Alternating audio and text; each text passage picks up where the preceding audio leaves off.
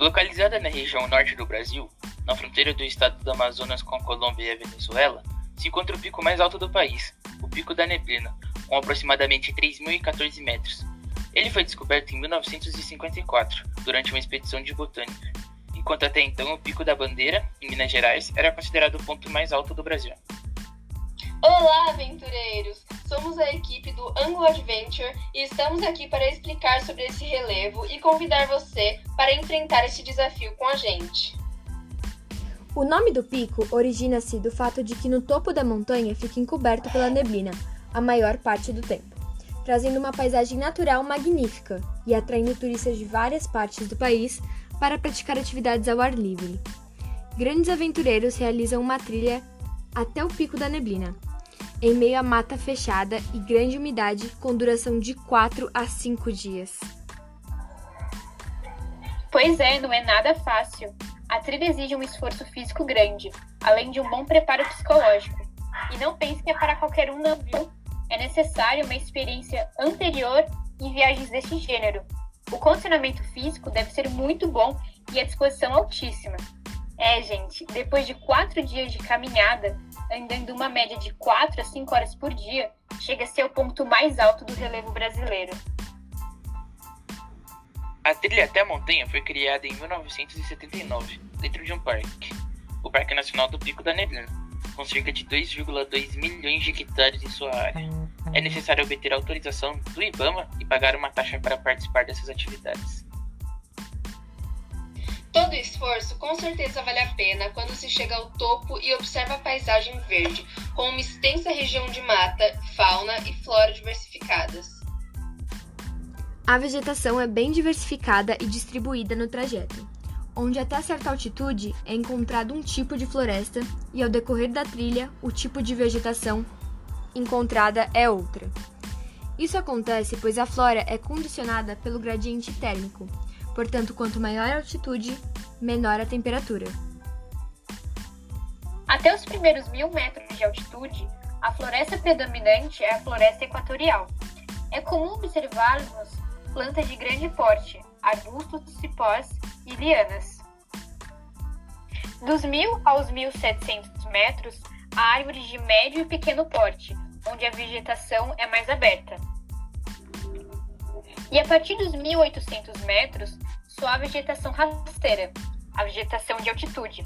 Há diversas espécies endêmicas na região, que são tipos de vegetação que ocorrem somente em uma determinada área ou região geográfica.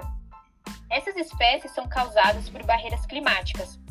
Por esse pico ser o mais alto do Brasil, há certas vegetações que suportam essa altitude bem elevada. Falando agora da fauna, são encontrados diversos animais habitantes desse local, como macacos, onça, antas, cobras, jacarés, morcego, tucano, araras, pica-pau, roedores, sapos e borboletas, e muitos outros. Além de tudo isso, essa região abriga importantes comunidades indígenas, como a dos Yanomamis e dos Tucanos. Esses povos preservam a natureza desse lugar, o que torna necessário o cuidado dos turistas, principalmente em respeito a eles. Até porque esse ambiente é deles e foram eles quem permitiram a abertura para visitação. É exatamente isso que a equipe Anglo Adventure defende. Vamos falar sobre clima?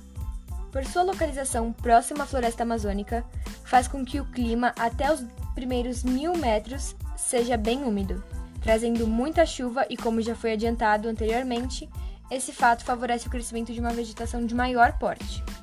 Por essa altitude ter uma proximidade com as nuvens, predomina-se a neblina com muita frequência.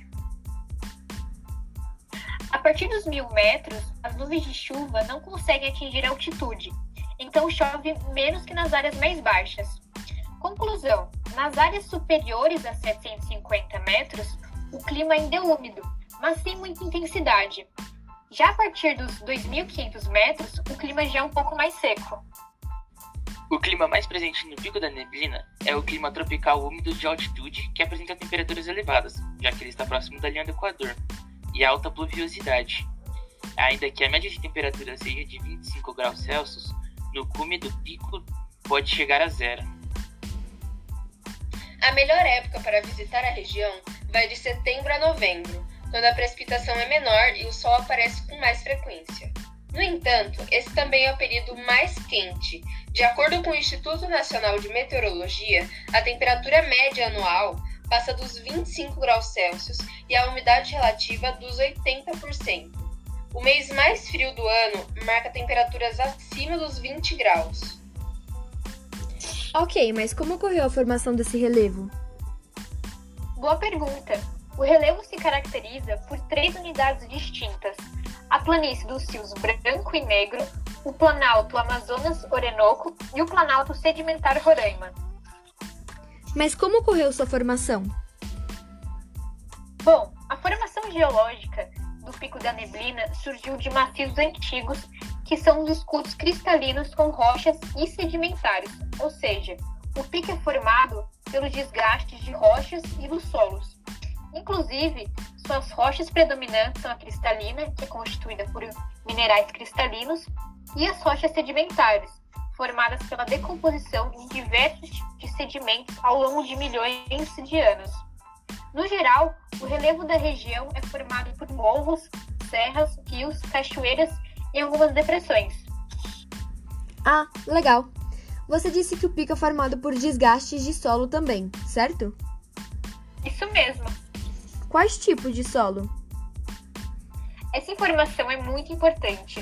O solo que predomina neste local é do tipo latossolo, vermelho-amarelo, que é associado aos relevos ondulados, estáveis e velhos.